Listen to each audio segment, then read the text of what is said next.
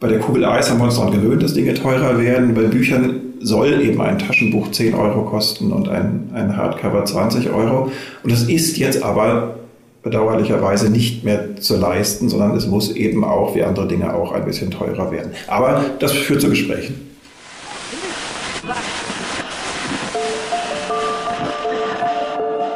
Herzlich willkommen zu Hansa Rauschen, dem Literaturpodcast des Hansa Verlages. Mein Name ist Florian Kessler. Hier sprechen alle zwei Wochen Lektorinnen und Lektoren mit Menschen aus der Welt der Bücher, mit Schreibenden und Lesenden, mit Leuten von anderen Verlagen und aus dem Haus. Es geht um alles, was in Bücher passt und außenrum passiert. Und das ist wirklich nicht wenig.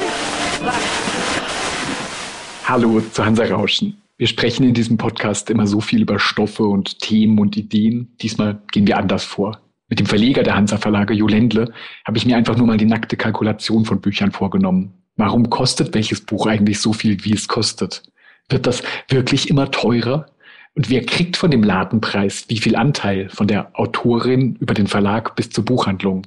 Und warum ist das eigentlich alles so, wie es ist? Es geht also um hartes Geld, aber damit natürlich auch wieder um die Bedingungen, unter denen Literatur veröffentlicht werden kann. Viel Spaß mit Hansa Rauschen. Jo, schön, dass du da bist. Wir sprechen heute über das Kalkulieren von Büchern, über schnöde Zahlen.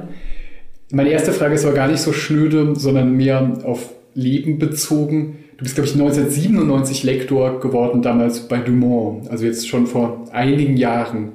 War das eigentlich immer gleich, dass man viel über Geld geredet hat und ständig Probleme hatte, Bücher zu kalkulieren? Oder lebst du in einer Branche, in der sich alles immer mehr anzieht, in der Geld dein Denken immer mehr bestimmt? Nee, ich glaube nicht. Ich, ich glaube, dass es eine Branche ist, die ja immer schon diese komische Janusköpfigkeit hatte. Äh, wir stellen uns in der Öffentlichkeit besonders gerne hin als Systeme und Institutionen, die eigentlich nur die Vermittlung von Literatur, von Künsten, von Kultur im Sinn haben. Gleichzeitig sind wir aber natürlich auch Wirtschaftsunternehmen, privatwirtschaftliche Unternehmen und müssen irgendwie dafür sorgen, dass es uns auch morgen noch gibt. Wir müssen äh, unsere Leute hier bezahlen. Wir wollen die äh, Autorinnen und Autoren mit Geld versorgen. Äh, das ist unsere, eine unserer edelsten Aufgaben. Und dieser Teil, das Ökonomische, gehört deswegen unbedingt dazu. Ich glaube, es ist ganz schwer, das über die Jahre zu vergleichen. Äh, natürlich denkt jeder, in der Zeit vor einem selbst waren es die goldenen Jahre. Ähm, äh, als noch nur Literatur auf den Bestsellerlisten äh, stand, was einfach daran lag, dass die Bestsellerlisten damals nicht nach Verkäufen, sondern nach Gutdünken der Buchhändler gemacht wurden, die sich damit auch gerne ein bisschen schmückten, wo vielleicht noch die Literatur Partygespräch war, wo die Bedeutung des Feuilletons für die Auseinandersetzung in den einschlägigen Kreisen ganz, ganz zentral war und, und ganz unverdünnt von, von anderem. Ich weiß nicht, ob das alles stimmt. Ich, ich, ich glaube, dass man immer in die Vergangenheit gerne ein bisschen verklärend suchend schaut und in der Gegenwart eben die Kälte der Ökonomie besonders deutlich auf der Haut spürt. Spürt man sie denn sehr, sehr deutlich? Ist das etwas, ähm, was normal ist, wo man einfach immer kalkuliert, wie jeder Kaufmann, jede Kaufmännin? Oder ist es etwas, ähm, was tatsächlich zu harten Entscheidungen die ganze Zeit führt, was dich von Woche zu Woche sehr beschäftigt, wie du Bücher finanzieren sollst, wie du bei irgendwelchen Geschäften mithalten sollst, wie man Papier kauft? Ist das alles ein großer Kampf? Es ist immer da. Ich finde es aber eigentlich, ich finde es, ich würde es nicht als Kampf empfinden oder beschreiben, sondern eher als ähm, ja, zugehöriger Teil dafür, dass alles funktioniert. Und in, in den Monaten oder Jahren, wo es schlechter ist, ist es auch eher etwas, was einen nachts schlecht schlafen lässt. Und wenn es halt gerade gut läuft, wie es gerade tut, kann man sich auch einreden, man denkt gar nicht so viel drüber nach. Dann machen, macht der Blick auf die Zahlen, der jeden Morgen ansteht, äh, Freude und man denkt, man kommt schon irgendwie durch. Ähm, aber es, es ist immer ein Teil, der dabei ist. Und ich, ich selbst empfinde das durchaus auch als etwas, ja, bös gesprochen, anspornendes. Also ich finde es ich find's richtig, dass es in der Kultur Bereiche gibt und Felder gibt, die wenig ökonomisch denken müssen. Also, ähm, äh, dass es hochsubventionierte Räume gibt, die Theater, die, die Musiktheater, äh, Museen, Konzertwesen und so weiter. Und seltsamerweise ist ja die Literatur, die praktisch un, ganz unsubventioniert ist sie auch nicht. Es gibt zwei große Geschichten. Wir kriegen den ermäßigten Mehrwertsteuersatz und wir haben die Buchpreisbindung. Das sind die beiden großen Geschichten, die, die den Staat nicht aktiv Geld kosten wie in den anderen Fällen, sondern sozusagen eher entgegenkommen sind und ordnungspolitische Maßnahmen. Und das macht uns unser Geschäft leichter. Und mir ist es aber wirklich auch ein gutes Gefühl zu wissen, es wird einfach dafür gesorgt, dass, dass die Grenzen stimmen und darin bewegen wir uns frei. Und daraus auch eine Freiheit zu entwickeln, ja, äh, macht Spaß ein Grund oder ein Moment, in dem uns einfiel, dass man diese Folge mal aufnehmen könnte, waren so ein paar Kommentare, wie es sie immer gibt im, im Internet. Früher gab es die ganz bestimmt auch auf anderen Kanälen. Und es wird auch eine sehr alte Klage sein, wahrscheinlich so lange, wie es Waren gibt, wird von Warenkäuferinnen gesagt, das ist jetzt aber wirklich sehr teuer, was ihr da verlangt. Jetzt hatten wir gerade sowas, beispielsweise ist nur ein Beispiel, sowas gibt es ab und zu einfach, bei dem tollen Roman Shaggy Bane von Douglas Stewart, Booker Prize, wurde jetzt übersetzt, ganz großartig, kam raus bei Hansa Berlin und 496 Seiten, 26 Euro dafür. Und als es veröffentlicht wurde, gab es viele sehr positive Kommentare. Aber es gab dann auch Kommentare, wo Leute schrieben, 26 Euro für einen Roman, das ist was Neues, das ist zu teuer. Ist das so? Sind wir in einer Preisspirale gefangen und machen Bücher immer teurer? Also äh, zum einen vielleicht äh, ganz kurz vorab, wir reden hier ja heute so, so technisch wie möglich ähm, und versuchen äh, uns unsere Girlanden zu, zu all den Dingen, die sonst noch zum, zum Buchbüchermachen dazugehören, äh, zu verkneifen. Ähm, in der, in der Hoffnung, dass, dass, dass, dass daraus irgendeine Form von Erkenntnis auch entsteht. Natürlich ist es so, ähm, Shaggy Bane ist ein dickes, relativ dickes Buch. Ähm, ich finde eine Sache, die, die, die irgendwie mal gesagt werden muss, der Wert von Literatur bemisst sich natürlich nicht an der Zahl der Buchstaben, sondern an ihrer Reihenfolge. Ähm, die, die, die, die Literatur oder die, auch, auch die Blüte eines solchen wirklich wohlgelungenen, preisgekrönten Buches entsteht natürlich daraus, dass da ein Autor sich hingesetzt hat, lange, und ihm ist was geglückt und wir erfreuen uns äh, daran, wie irre toll und besonders dieser Roman ist. Und jetzt findet er Leserinnen und Leser. Er ist aber zum Beispiel aufwendig übersetzt worden, er ist aufwendig lektoriert worden und so weiter. Ähm, und deswegen hat er jetzt einen Preis. Den legen wir selber fest. Das ist das Kuriose. Deswegen müssen wir uns auch anhören, wenn Leute sagen, das ist uns zu billig oder zu teuer. Ich finde ganz interessant, wie sich da gerade ein Preisgefüge verändert. Ich bin aufgewachsen mit den äh, es gab in den Rororo-Taschenbüchern immer diese eine Seite Werbung für Pfand- und Kommunalobligationen, glaube ich, oder Sehr sowas schön, hieß genau. es. Ähm, es war immer dieser komische Stopper da drin. Äh, Mit dem Text. Und da stand dann auf der ersten Seite irgendwo, macht unsere Bücher billiger, dieses Kurt Tucholsky-Zitat. Und das ist natürlich etwas, das, das hat mir so unmittelbar eingeleuchtet. Bücher als auch demokratisches Instrument, das jedem zur Verfügung stehen sollte. Wer könnte dagegen sein, Bücher so billig wie irgend möglich zu machen? Ähm, wer könnte dagegen sein? Eigentlich, das ist ein Streit, den wir jetzt gerade führen mit Bibliotheken, die sagen, wir wollen doch eigentlich ähm, ganz, ganz niedrigschwellig allen Bevölkerungsgruppen quasi umsonst Bücher oder akut der Streitfall auch E-Books zur Verfügung stellen wo wir als Verlage, als Mittler zwischen Schreibenden und Lesenden auch sagen, hoppla, Vorsicht, da ist auch eine Infrastruktur, die finanziert sein will, sonst gibt es nämlich dieses schöne Zauberkunstwerk Literatur nicht mehr. Das sind die, die es schreiben, das sind die, die damit arbeiten, das sind die, die es vertreiben. Ähm, und Vorsicht, dieses, diese Balance ist in Gefahr und da müssen wir auch zusehen, gerade wenn es nicht mehr Leute werden, die Bücher kaufen, dass wir gewisse Preissteigerungen auch mit abbilden. Und das Irre ist, wenn man sich mal anschaut, in den äh, zum Beispiel Verkaufslisten von vor 40 Jahren. Die Bücher kosteten damals alle ungefähr so 39 Mark.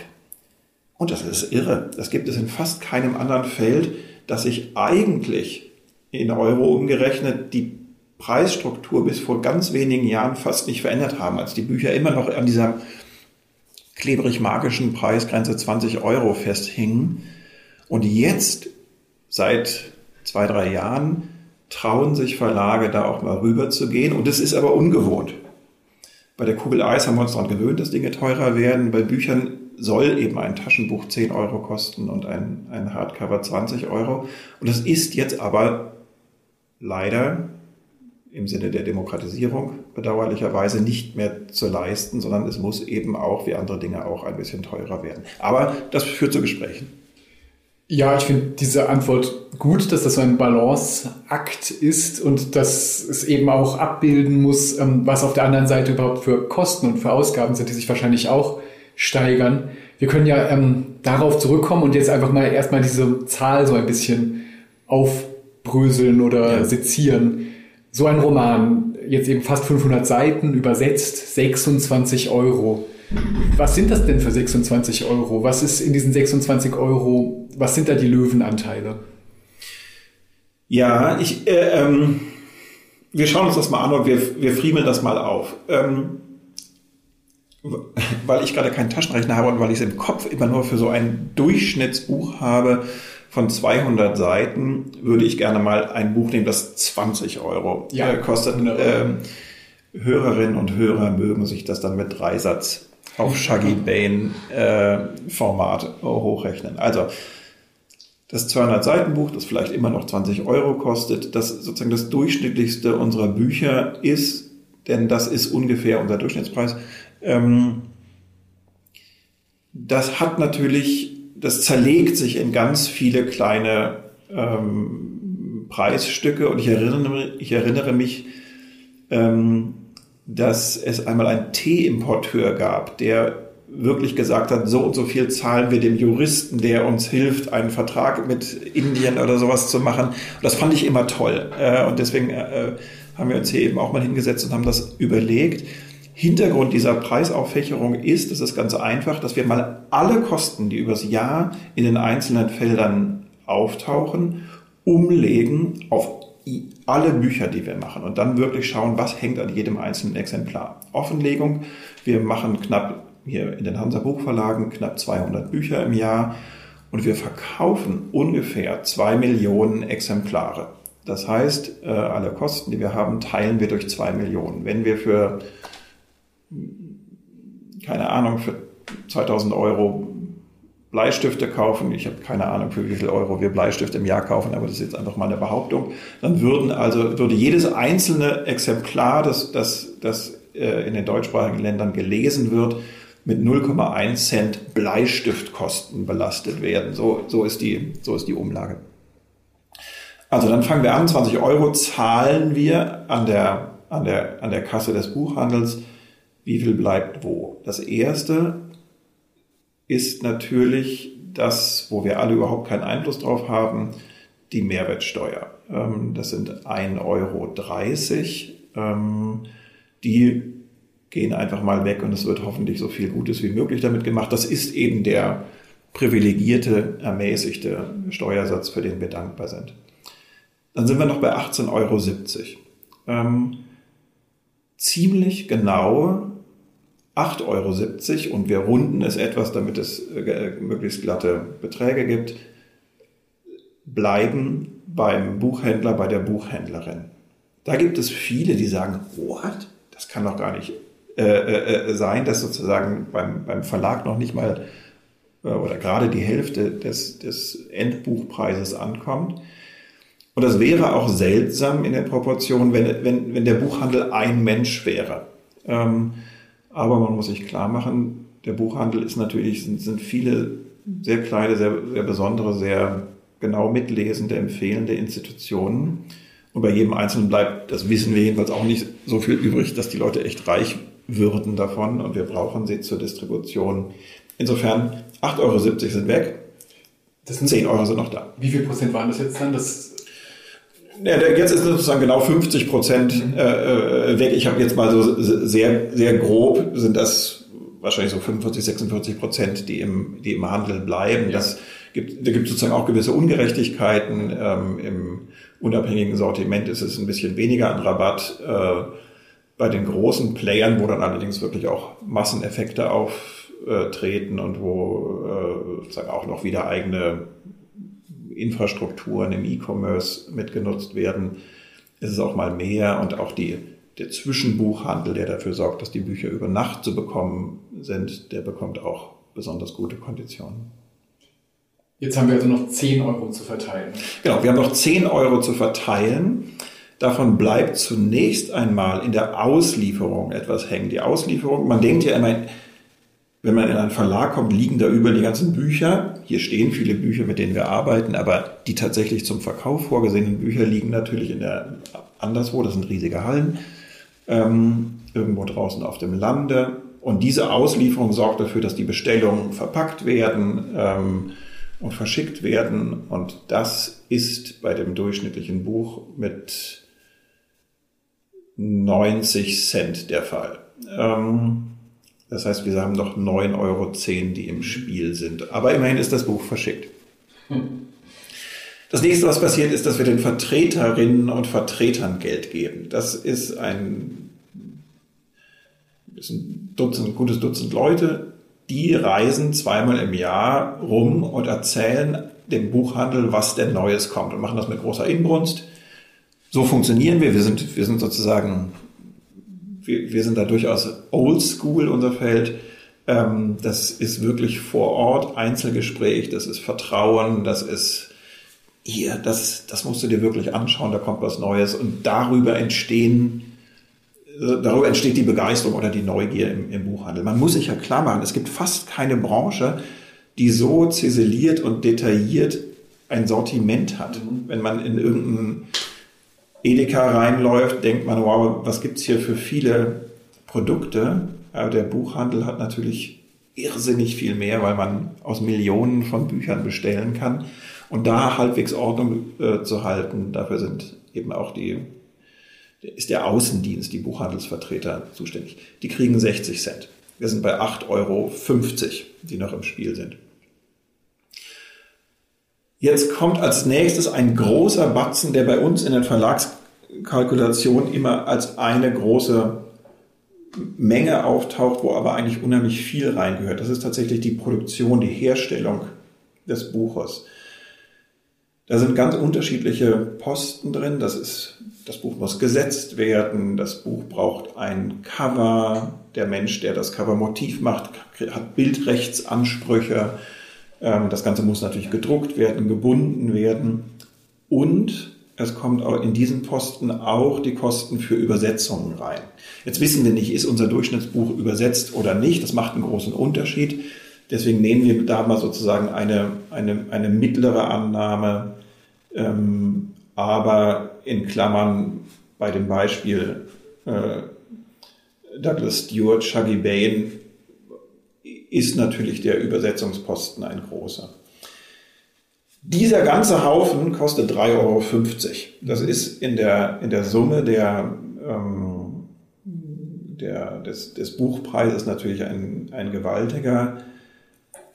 Sicherlich nur die Hälfte davon ist der eigentliche Buchdruck. Ähm, und das berührt ein Thema, das auch nicht uninteressant ist. Es kommen immer wieder Leute, die sagen, na ja, das ist ein Buch, so teuer es mag ja sein, aber warum sind eigentlich die E-Books so irrsinnig mhm. teuer? Äh, da, da, da war anfangs eine große Forderung, Leute, wir kaufen hier eine Datei, macht doch mal nicht so rum, ähm, wir, wir kriegen doch gar nichts. Äh, in der seltsamen Missannahme, dass nur etwas, was man in der Hand hat, auch et etwas ist. Da sieht man aber schon, dieser Anteil von, von der Materialisierung des Ganzen ist in der Kalkulation ein Bruchteil, ähm, weswegen halt E-Books auch nicht wahnsinnig viel günstiger sind. Ja.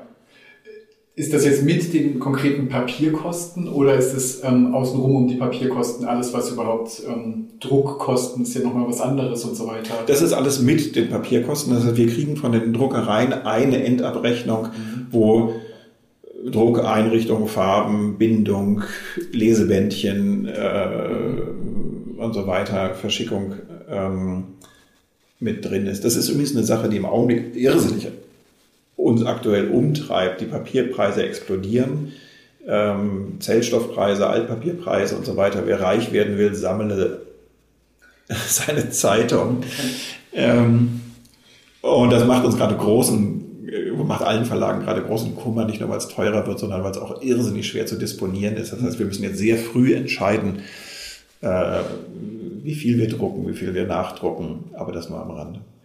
Also 3,50 Euro. 3,50 Euro, wir sind bei den glatten 5 Euro. Mhm. Ähm, das waren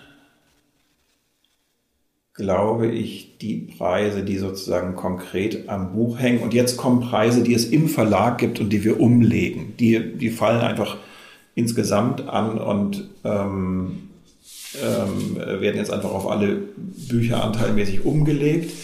Das ist zum Beispiel, sind es Vertriebskosten von 50 Cent pro Buch. Das liegt einfach daran, wir haben eine Million Euro Vertriebskosten. Das sind ähm, Verschickungen, das ist mal irgendwo, dass man sagt, äh, hier, lieber Buchhändler, liebe Buchhändlerin, legt das mal auf einen besonders schönen Tisch und dann geben wir ein bisschen was dazu. Das sind Buchhandelsveranstaltungen und so weiter. Mhm. Ähm, da sind wir bei 4,50 Euro.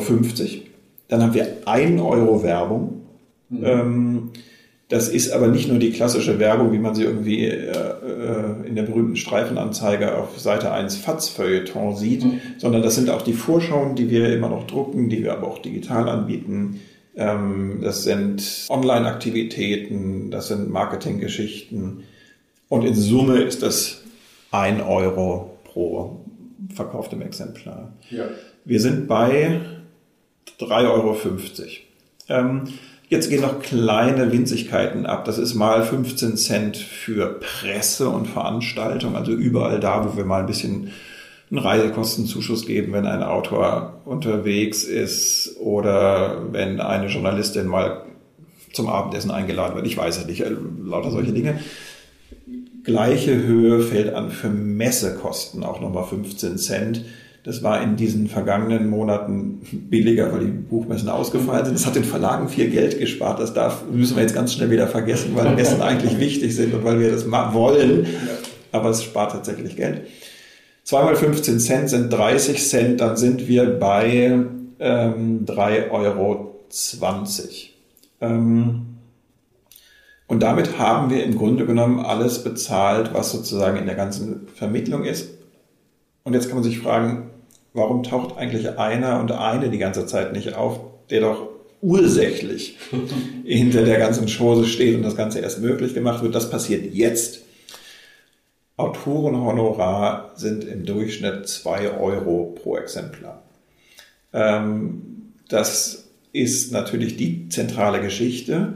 Jetzt könnte man denken, sind zwei Euro von 20 Euro viel oder wenig? Ähm, und es kommt spätestens jetzt irgendjemand, der kommentiert, aber bei Amazon habe ich doch immer gehört, dass man 70 Prozent kriegt. Äh, und nicht, wenn man Self-Publisher wenn man Self-Publisher ist und das Ganze äh, da reinstellt.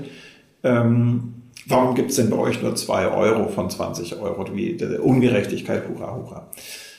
Da muss man sich nochmal klar machen, dass das natürlich vollkommen unterschiedliche äh, Geschichten sind. Wie viel ein Verlag begleitet und, und, und mitarbeitet. Das dürfen Verlagsleute immer nicht selber sagen, aber wenn man Autorinnen und Autoren fragt, entscheiden sich ja viele oft sehr bewusst dafür, ihr, ihr Buch in einem Verlag zu publizieren, weil eben irrsinnig viel übernommen wird. Ich spreche hier mit einem Lektor Florian Kessler, der weiß, wie viel begleitende Arbeit da noch entsteht.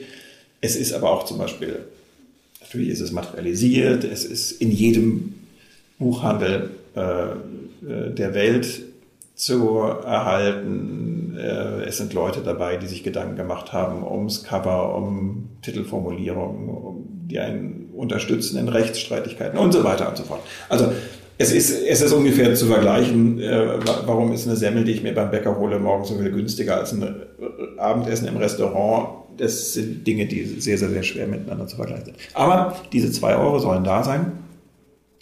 Ähm, und uns bleiben noch 1,20 Euro über. Von diesen 1,20 Euro zahlen wir Personalkosten. Sind das die sogenannten Gemeinkosten? Genau, es gibt sozusagen die, die Gemein, den Gemeinkostenanteil ohne Personalkosten, dann gibt es die Personalkosten noch drauf. Ähm, Gemeinkosten sind einfach die Infrastruktur des Hauses, ja, solche genau. Sachen. Dass wir mal telefonieren, Ra ja. Raum mieten, äh, mhm. Äh, der Kopierer und so weiter. Mhm. Ähm, die Personalkosten sind 2,50 Euro und 50 Cent sind nochmal allgemeine Gemeinkosten. Aufmerksame Zuhörer haben gemerkt, dass wir uns bereits unter der Nulllinie befinden. Da könnte man jetzt sagen, Stopp, Explosion, das Ganze funktioniert nicht. Aber das Ganze funktioniert natürlich irgendwie trotzdem. Und da kommen jetzt sozusagen die Sondereffekte. Das heißt, im Grunde genommen heißt das einfach, das normale Buch funktioniert praktisch nicht. Man muss auch ein paar Sachen dazu sagen. Zum einen, noch schlimmer wird es dadurch, dass wir die ganze Zeit angenommen haben, wir drucken genau eine Menge X und verkaufen exakt diese Menge X. Das passiert niemals. in der Regel bleibt was über oder es kommt sogar noch was zurück aus dem Buchhandel. Das heißt, diese Dispositionsrisiken sind da noch gar nicht mit reingerechnet. Wir haben auch nicht reingerechnet, dass wir vielleicht mal irgendjemandem mehr Honorar als Vorauszahlung geben, als wir dann am Ende tatsächlich auch ausverdienen. Das heißt, ein paar Risiken sind in dieser Rechnung noch gar nicht berücksichtigt gewesen, aber es gibt auch zwei große Effekte, die in die andere Richtung gehen. Zum einen ähm, erwirtschaften Verlage auch noch Sondergeld über Nebenrechtslizenzen. Das heißt, wir verkaufen Rechte ins Ausland, ein Hörbuch, Taschenbuch, ins Theater und so weiter. Da kommt auch ein kleinerer Teil unserer Einkünfte her. Und, das ist vielleicht das Wichtigste in der Kalkulation eines Verlages, äh, Verlage machen diese berühmten Mischkalkulationen. Das heißt, wenn ein Lektor, wie er vor mir sitzt, ankommt und sagt, ich habe hier etwas, ich weiß, das wird nicht gut gehen, aber wir müssen das machen, es ist großartig, dann guckt man sich eben nochmal an und entscheidet sich dann auch dafür, den speziellen Essay oder das, äh, den Lyrikband zu machen, weil es zum Profil und Programm und zur Ästhetik des Hauses gehört. Oder weil man jemanden aufbauen will, eine neue Stimme entdecken, wo man sagt, am Anfang ist es vielleicht noch nicht ganz so groß. Ähm, und im Gegensatz dazu gibt es aber auch Bücher, wo man einfach nur weiterdruckt, weiterdruckt, weiterdruckt, nachdem diese ganzen Fixkosten vom Anfang sich schon ausverdient haben. Und eigentlich ist es so, dass Verlage auf eine ganz schizophrene Weise, also ganz, ganz unterschiedliche Formen von Ökonomie betreiben und letztlich von relativ wenigen Titeln pro Pfund leben und das eben intern ausgleichen. Aha, es gibt also in dieser schönen Tortensystematik, die du jetzt gemacht hast, dass du ein Stück nach dem anderen weggenommen hast, gibt es eigentlich zwei unterschiedliche Arten von Kosten sind da drin verborgen. Es gibt ja höchstwahrscheinlich Kosten, die immer weiterlaufen. Den Buchhandel wird man immer ja. bezahlen für seinen Service. Ähm, den Drucker wird man letztlich immer bezahlen, aber andere Sachen, ähm, die Covergestaltung oder, ähm, oder dergleichen mehr, viel, viel außenrum, ist irgendwann abgegolten. Ja. Ähm, wie hoch ist dieser Anteil? Wenn man das jetzt einfach aufteilt, kann man das sehr grob überschlagen oder ist das sehr unterschiedlich? Wahrscheinlich, aber das habe ich jetzt nicht vor. Ich würde mal denken, von dem Geld, was bei uns ankommt, die 10 Euro, sind unge wahrscheinlich ungefähr die Hälfte fix und die andere Hälfte variabel. Das heißt, ähm, die fixen Kosten sind dann irgendwann ähm, ausverdient. Die, Überset die Rechnung der Übersetzerin ist bezahlt, die Rechnung des Covergestalters ist, ist bezahlt und so weiter. Das heißt, diese Kosten fallen dann nicht weiter an. Plus, wenn ich dem Drucker eine höhere Auflage ähm, ordern kann, ähm, dann sinken tatsächlich auch die Stückpreise, sodass dann auch die Rechnung weniger hoch ausfällt. Deswegen gibt es so etwas wie so einen Break-Even-Point, an dem das Buch eigentlich viel mehr für den Verlag einbringt, an, an dem es etwas durchschlägt und man rauskommt aus diesen Untiefen, noch viel, viel abzahlen zu müssen. Wir machen ja in den Lektoratsrunden, in denen wir ähm, Vorschläge machen dafür, was es eben diesen Lyrikband zu machen oder diesen potenziellen Bestseller und so weiter. Da haben wir immer so eine ganz alltagspragmatische Form, indem wir sehr grob kalkulieren, was man da für einen Vorschuss bieten mhm. könnte und so weiter. Kannst du das mal beschreiben? Weil das ja, ähm, da sind ja jetzt nicht all diese Faktoren drin, über die reden wir ja nie. Wir reden eigentlich über Vorschüsse, würde ich sagen, und über mögliche Absätze. Ist das, sind das schon die Faktoren, die reichen, um sich so vorstellen zu können, wann ein Buch anfängt, sich zu lohnen? Na, also ganz grob wird man sagen können, dass, dass Bücher hängt immer vom Vorschuss ab, aber sozusagen äh, ganz grob sind es, wenn es wenige tausend Exemplare sind, 2000, 3000, wird man sicher draufzahlen. Dann kommt das Feld, wo die Bücher sich selbst annähern, aber noch nicht den Verlag. Und ab 10.000 ist es so, dass der Verlag selber, 8.000, whatever, ähm, davon tatsächlich auch profitiert. Ähm, das, das, heißt aber auch, dass ein großer Teil der Bücher in diesem Bereich sind, wo sie, wo sie sozusagen mehr oder weniger Nullsummenspiel sind oder, oder der Verlag draufzahlt. Das ist aber das, das ist das Spiel, das wir, das wir betreiben und an das wir auch glauben. Ähm, es hat immer wieder Versuche gegeben zu sagen, haha, äh, dann lassen wir doch die anderen Bücher weg und machen nur Bestseller. Äh, this will not happen. Ähm, ähm, zum anderen, zum einen würde das vielleicht ein bisschen ein langweiliges Programm werden und zum anderen äh, sind Bestseller eben tatsächlich überhaupt kein bisschen planbar. Es ist ja eigentlich, ich habe hab mich früher mal unvorstellbar ge gewehrt gegen, gegen Bestseller, weil natürlich in Deutschland immer eine große, ein großes Misstrauen besteht gegenüber Dingen, die vielen gefallen.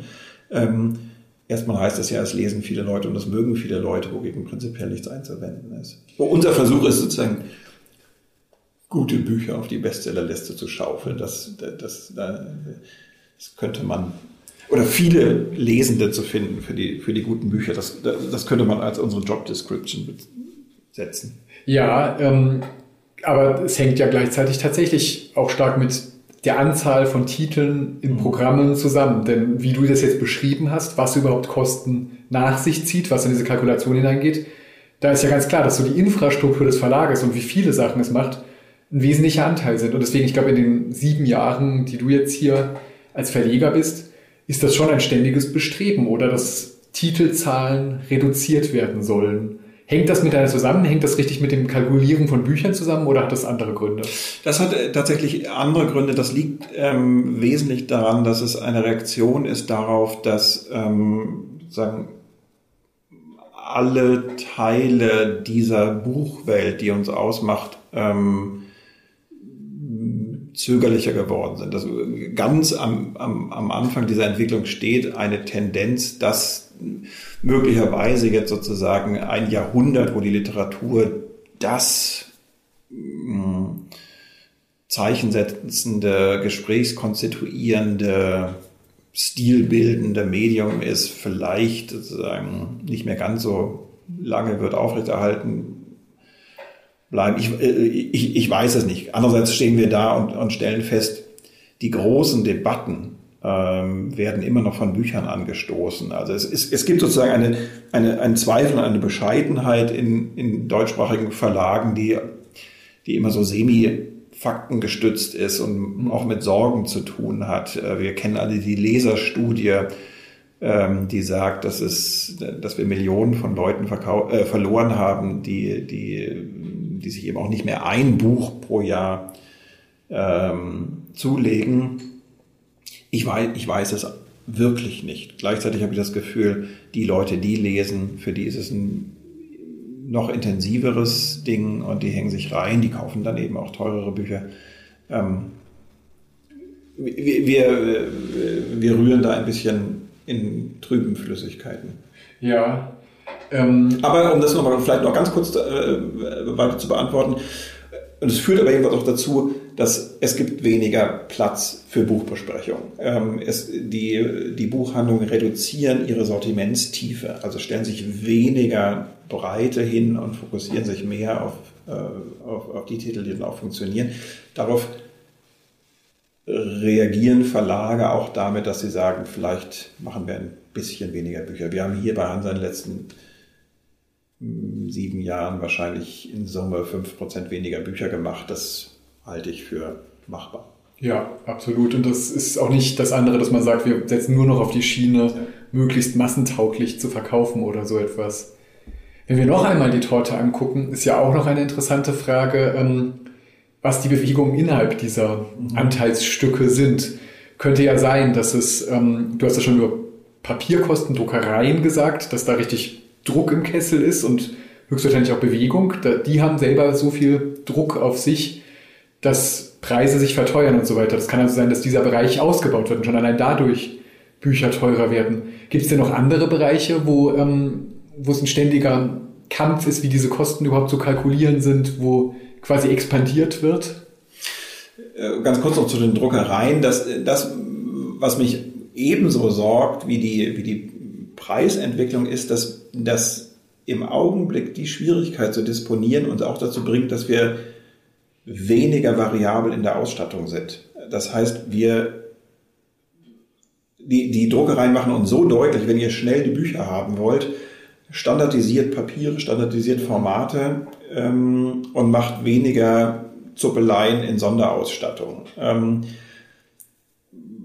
was tatsächlich sehr bedauernswert ist, weil auch gerade in Zeiten von Digitalisierung das Buch als haptisches Phänomen, das auch nochmal sagt, ich, ich bin sozusagen nicht nur ein ausgedrucktes äh, E-Book, sondern ich kann Dinge schön machen und, und ähm, augenfällig machen, weil ich mir was einfallen lasse an Farben, an ähm, Satzspiegel, an Buchgestaltung, an, an Sondereffekten, dass man irgendwo hinten auf den Umschlag noch was drauf oder ich weiß nicht was. Ähm, und diese Sachen werden gerade ein bisschen schwerer, was, was betrüblich ist, das werden wir beobachten. Was es sonst als, als Großtendenz natürlich noch gibt, ist, dass es, dass es eine von Jahr zu Jahr fortschreitende Konzentration im Buchhandel gibt, was auch dazu führt, dass die sogenannte Rabattspreizung, das ist also das, der Unterschied in den Rabattforderungen äh, von kleinem und mittlerem Sortiment zu den großen immer augenfälliger wird. Und das sind klar schwierige Verhandlungen. Alles andere wäre überraschend. Also, dass man als Verlag und letztlich dann auch durchschlagend als Autorin oder so viel weniger an einem Buch verdient, das verkauft wird ähm, eben über große Ketten oder so, da, weil einfach da ähm, andere Forderungen sind und eine andere Infrastruktur auch dahinter steht, die es tatsächlich aber auch wiederum an viel mehr Stellen bringen kann. Das muss man ja auch sagen. Äh, genau, also es ist, es ist, es ist nicht, dass da einfach nur bräsig gesagt wird, wir, wir sind groß und wir sind mächtig, äh, kommt uns entgegen, sondern da sind natürlich auch sind auch viele kluge Initiativen entstanden, wie man, äh, wie man die ganze Disposition, Infrastruktur und so weiter für Bücher besser macht oder wie man vielleicht auch an Leute rankommt, die man mit normalen Buchhandlungen nicht erreicht. I don't know. Ähm, aber, aber klar, an all diesen Stellen gibt es, gibt es Verhandlungen. Es gibt, gibt eine große Veränderung ähm, bei den bei den Übersetzungen, die, die, die waren vor 10, 15 Jahren, war das sozusagen immer der Bereich, wo Verlage gesagt haben, na, unternehmen halt einen anderen, der es billiger macht. Da stärker zu sagen, Mensch, das, das ist wirklich eine, eine, eine Schöpfung, die über Wohl oder Wehe, über Gelingen, über Lesbarkeit, über äh, ja, Glücken einer, einer literarischen Erfahrung fundamental entscheiden kann. Und das muss auch ihren Wert haben. Das, auch das wird immer noch gerungen und äh, äh, auch da sind Verlage jetzt nicht einfach so, dass sie sagen, wir verdoppeln alles jede Woche. Ähm, aber diese Preise, aber die Preise sind, äh, der Tarife steigen. Also wir geben heute deutlich mehr für Übersetzungen aus als vor zehn Jahren. Mhm. Ist ein, ähm, das kann man überhaupt nicht einfach grob sagen, dass ein übersetztes Buch grundsätzlich teurer ist und gefährlich ist einzuspielen, weil es auch da schon wieder natürlich darum geht, ähm, was der Verlag sich überhaupt dabei gedacht hat, wo, auf was für einen Markt er kalkuliert, auf was für Absatzzahlen und so weiter, nicht? Ja, die, die Fixkosten sind signifikant höher, weil man eben einmal diese, was weiß ich, 10.000, 15.000 Euro für die Übersetzung hat, die man natürlich, wenn man nur 1.000 verkauft, ist das äh, ein Anlass mhm. zur Traurigkeit, weil, weil man das dann darüber nie wieder zurückkriegt. Ähm, äh, auf der anderen Seite kann man auch sagen, na ja, dafür hat es sich dann auf seinem Heimatmarkt schon mal bewährt und man verkauft, man kauft vielleicht auch Dinge, äh, Rechte ein, die dann auch besonders durchknallen. Ähm, das wägt jeder Verlag für sich einzeln ab. Aus den Scheuklappen des Lektorats heraus habe ich ja immer das Gefühl, dass die eine Sache, die ähm, das Kalkulieren von Büchern überhaupt erschwert oder manchmal dann eben auch ein Jahr später dazu führt, dass man leichenblass dasteht und sagt, hat alles nicht geklappt, ähm, das, das funktioniert einfach nicht. Ähm, wir haben ja einfach vielleicht ein schönes Buch gemacht, aber wir haben einfach richtig Geld verloren. Das ist definitiv dieses Vorschusswesen, ähm, wo man ja unbedingt sagen würde, Vorschuss ist ja eine großartige Idee, dass Autorinnen davon leben können, äh, dass sie schreiben, während sie noch schreiben. Aber da ist schon sehr, sehr viel Bewegung drin. Das ist eben nicht an Tarife oder so gebündelt und dadurch gibt es immer wieder, dass man ähm, Wetten eingeht, bei denen man echt nicht weiß, ob sie aufgehen, oder? Würdest du auch sagen, dass das so die eine Hauptklippe ist beim Bücher vor, vorbereiten und kalkulieren? Ja und nein. Ähm, also zum einen dieses äh, einmal im Jahr zurückschauen, das machen wir hier im Verlag eben tatsächlich, dass wir uns Mitte des Jahres äh, versammeln und mit ernster Miene dann Rückschau halten, was ist eigentlich im letzten Jahr passiert. Und dazu gehören übrigens verschiedene Geschichten der Bücher. Es gibt ja auch die Bücher, die einfach sagen, mein Gott, hat das vielen Leuten ein, ein, etwas ganz Besonderes beschert. Ähm, es gibt ja die Bücher, die, die viele Leute lesen, die aber allen ein bisschen egal sind. dann gibt es die Bücher, die vielleicht nicht ganz so viele Leute lesen, aber da hat es echt was gemacht. Und, und solche Reaktionen von Preisen, von, von, von Kritiken und so weiter nehmen wir dann auch mit rein. Aber da ist auch die Rückschau darauf, was hat eigentlich funktioniert. Und oft, das trifft absolut zu, sind es Vorschusswetten, die nicht aufgegangen sind, die dann ähm, in der ökonomischen Betrachtung schwarze Düsternis verbreiten. Aber ich denke immer, hey, das, das, auch das ist ein Zeichen von Marktmacht und es ist gut, dass die Produzenten, die Urheberinnen und Urheber ähm, eine Situation haben, wo sie auch sagen können, das, was ich mache, hat einen Wert. Und in der Wette gehört es auch dazu, dass man manchmal, dass sie manchmal nicht aufgeht. Das tut mir weh in der, in der in der ökonomischen Konzeption des Hauses. Äh, und man muss immer sich nochmal vor Augen halten, Verlage gehen nicht pleite, weil sie einen Lyrikband zu viel gemacht haben. Niemals, sondern Verlage gehen pleite, weil sie zu munter irgendwelche absurden Vorschüsse gezahlt haben für Bücher, die dann überhaupt nicht funktioniert haben. Das sind, das sind die Momente, wo, wo, wo Verlage wirklich signifikant plötzlich mal ins, ins Strudeln geraten. Ähm, ich also wie gesagt, ich finde das immer problematisch. Es, äh, das, das Problem daran ist ja unsere Begeisterung. Ähm, wir, wir, wir, wir hängen dann halt in einer Schleife drin und sagen, Mist, Mist, Mist, ich muss dieses Buch haben. Entweder aus Begeisterung, also tatsächlich aus Begeisterung, oder vielleicht auch aus ökonomischer Not. Das ist ja das Kuriose, dass in Zeiten, wo es Verlagen schlecht geht, die Vorschüsse nicht zwingend sinken weil die Leute noch mehr sagen, okay, dieses Buch könnte mich retten. Ich muss es tatsächlich haben und ich bin bereit, da auch maximal ins Risiko zu, zu gehen und alle Annahmen so zu treffen, als gehe alles auf. Bisschen wie beim Roulette-Spielen, ja. dass man, wenn man nicht mehr sehr viel hat, ähm, sagt, ja. Gott, ich muss jetzt aber irgendwie das alles wieder reinbekommen und jetzt werde ich hier riskantere Wetten eingehen, ja. oder? Genau, und, und, und äh, bedächtigere Häuser sagen dann eben, gut, dann kriege ich das leider, leider, leider nicht oder dann verlassen auch mal Autoren das Haus, weil man sich dann, dann nicht eigen, einigen kann. Aber äh, das sind Dinge, die aus guten Gründen auch sozusagen in Zweiergespräch ausgemacht werden und, und einfach Teil dieser Abmachung und Verhandlungen sind, aber auch zur Wahrheit von Verlagen oder von Verlagsautorbeziehungen dazugehören. Jetzt mal für die Jahre 2020 folgende, hast du das Gefühl, dass das da in diesem Bereich eine zunehmend entgrenzte, panische ähm, Spiel, ähm, Spielversuche machende Branche ist, in denen äh, die, die Vorschüsse quasi immer höher fliegen und Sachen probiert werden? Oder ist es eigentlich recht stabil und ähm, gehört dann einfach seit vielen Jahren dazu, dass es hohe Vorschüsse, nicht so hohe gibt? Ähm, ist das, sind das ganz normale Vorgänge oder ist das so eskal eskalativ?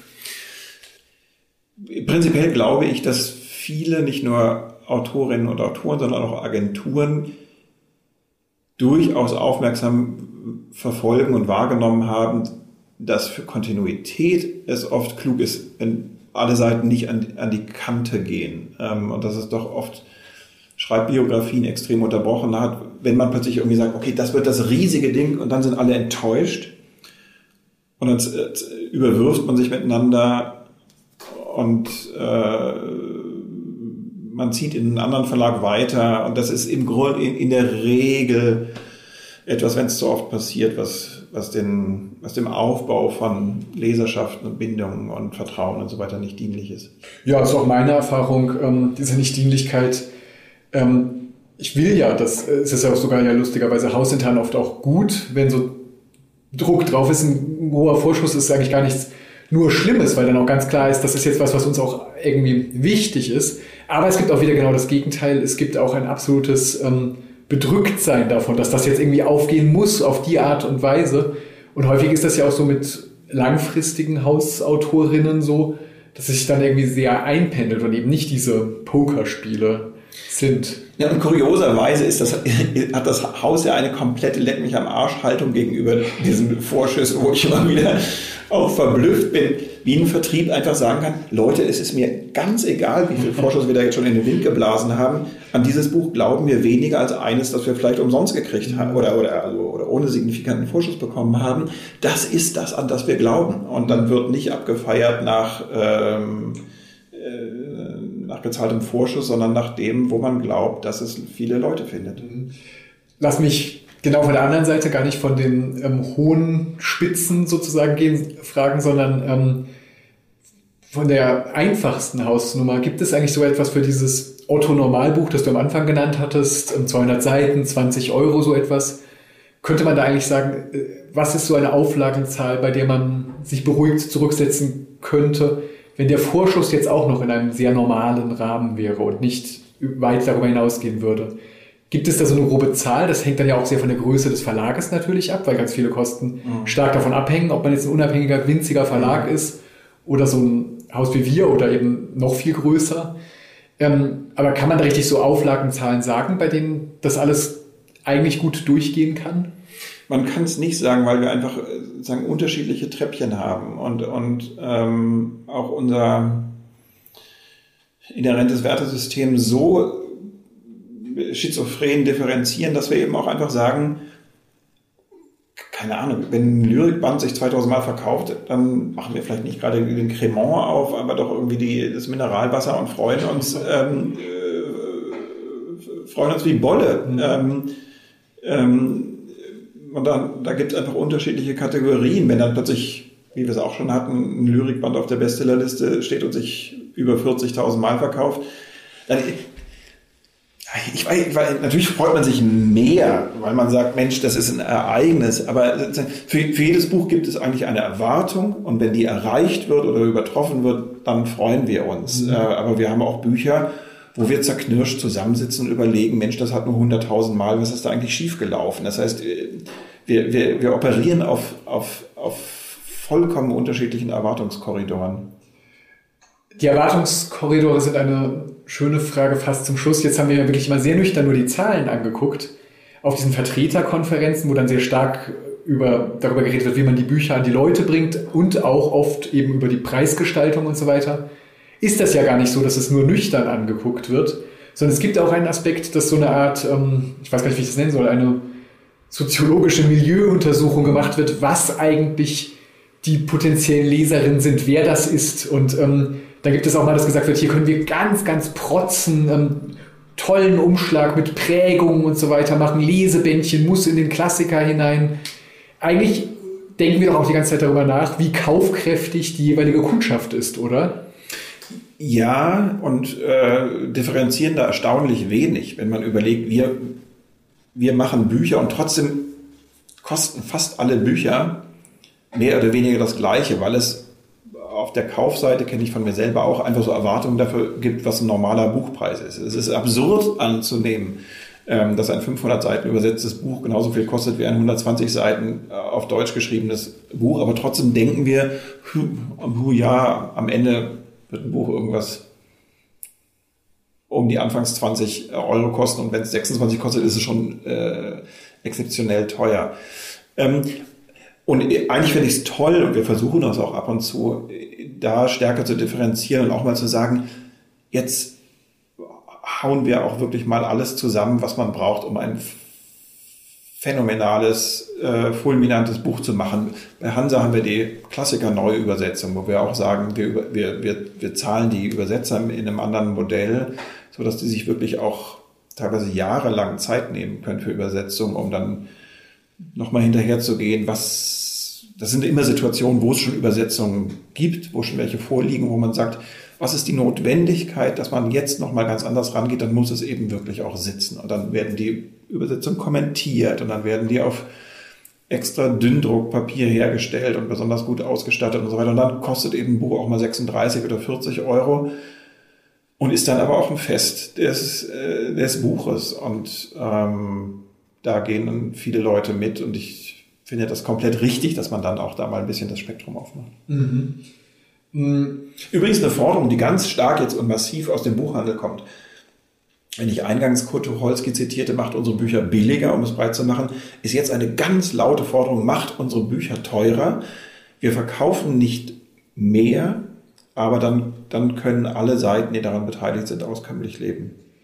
Sie verkaufen nicht mehr, aber Sie verkaufen weniger, dass diese Forderung kommt? Oder ähm, wo, warum sollen dann die Bücher teurer gemacht werden? Es soll einfach von dem, was zu verkaufen ist, sollen die Anteile einfach steigen für alle Beteiligten. Nein, die Feststellung ist sozusagen, wenn, wenn wir in einem Wirtschaftssystem operieren, in dem zum Beispiel Gehälter steigen, mhm. das ist, das ist die Situation, auf der wir, auf deren Grundlage wir spielen, ähm, dann müssen diese steigenden Kosten in irgendeiner Weise aufgefangen werden. Wenn nicht mehr Leute kaufen müssen, das ist sozusagen das kleine Einmaleins der Wirtschaft, müssen die Erzeugerpreise steigen und das geschieht eben im Moment sehr langsam, um einen eigentlich jahrzehntelang aufgestauten, äh, eine Nichtbewegung zu, ja, auszugleichen. Mhm.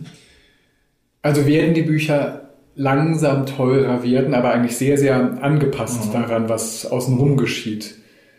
Ja, ähm, verstehe ich. Und weiß es jetzt eigentlich auch für die nächsten Kalkulationen, weil das ja genau das ist, was wir immer und immer und immer wieder machen. Und eben auf so eine witzige Weise, dass, dass wir dann eigentlich ähm, jedes Mal ähm, nur sehr grob uns ein bisschen was vornehmen, irgendeine Zahl nennen, was man rein theoretisch verkaufen mhm. könnte an Exemplaren, bisschen eine Zielgruppe vorstellen, irgendeinen Vorschuss einrechnen, mhm. ob mit Agentur oder ohne. Und dann haben wir das plötzlich da stehen. Und das ist eigentlich das, was alles dahinter ist an riesigen Apparat. Ähm, und, und wir irren uns sehr häufig, aber es ist eigentlich verblüffend, wie selten wir uns dann doch.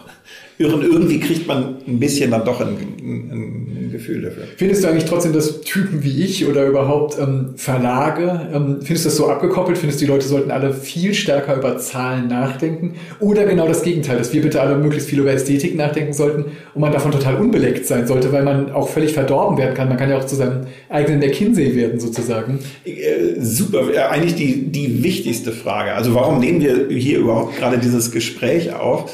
Ähm, von Gallimard, dem großen französischen Verlag, hieß es früher immer, dass die Lektoren keine Ahnung hatten, wie oft sich ihre äh, von ihnen betreuten Bücher verkaufen und dass das gerade sozusagen die Essenz ihres Daseins war, dass sie sagten, äh, was kümmert mich die schnöde äh, Marktwirklichkeit? Äh, und natürlich hängt ein Teil meines Herzens auch immer noch dran zu sagen, es gibt Sachen, die muss man nicht wissen und die können andere Leute im Verlag ähm, berücksichtigen und bespielen. Ähm, ich habe mich das tatsächlich auch gefragt, als es, was weiß ich, vor 20 Jahren oder sowas, diesen deutlichen Schritt in der Professionalisierung von Autorinnen und Autoren gab. Ähm, als plötzlich auf Workshops, in Schreibstudiengängen oder ich weiß nicht was, plötzlich solche Aspekte wie, wie wollt ihr eigentlich davon leben, ähm, mit ins Gespräch kamen. Und vorher war einfach klar, ich habe ein Sendungsbewusstsein und ich habe vielleicht eine Grundausstattung an ästhetischen äh, Talenten. Und jetzt schreibe ich mal vor mich hin und schau mal. Ähm, und dann fielen halt neun von zehn auf die Nase und wurden traurig und verbittert. Und deswegen fand ich es auch nicht falsch zu sagen, Leute, es gibt einfach gewisse Regelmäßigkeiten, über die man Bescheid wissen sollte, aber es, es wäre bitter, wenn alle dann irgendwie Ich-AG-artig äh, dadurch ihr Schreiben oder wir durch unser Verlegen oder du durch dein Lektorieren hindurch gingest. Ähm, ich ich, ich finde es nicht falsch, bestimmte Sachen auch systematisch auszublenden oder Moment zu vergessen, um zu sagen, wenn wir reden oft drüber, du stehst vor mir und sagst, es ist mir egal, dieses Buch ist wichtig äh, und das muss eben auch seinen Ort haben, so ein Gespräch. Ja, das finde ich sehr schön, das ist eine schöne Quintessenz des Ganzen. Es muss ein Gespräch haben, auch wieder äh, seinen Punkt haben, aber auch wieder zum Ausblenden, aber auf beide Weisen, dass es eben immer anwesend ist, aber auch immer wieder für Unternehmungen ausgeblendet wird, weggetan wird. Und das ist eben die eingangs erwähnte Janusköpfigkeit und wir drehen halt relativ oft den Kopf hin und her und zeigen mal mit der oder wir gucken mal mit der äh, Gesichtsseite mal mit der Gesichtsseite auf die Dinge. Dankeschön, sehr schön war das. Vielen Dank. Das war es für heute mit dem Podcast Hansa Rauschen. Das waren viele Worte für viele interessante Dinge. Bis zur nächsten Folge und danke fürs Zuhören.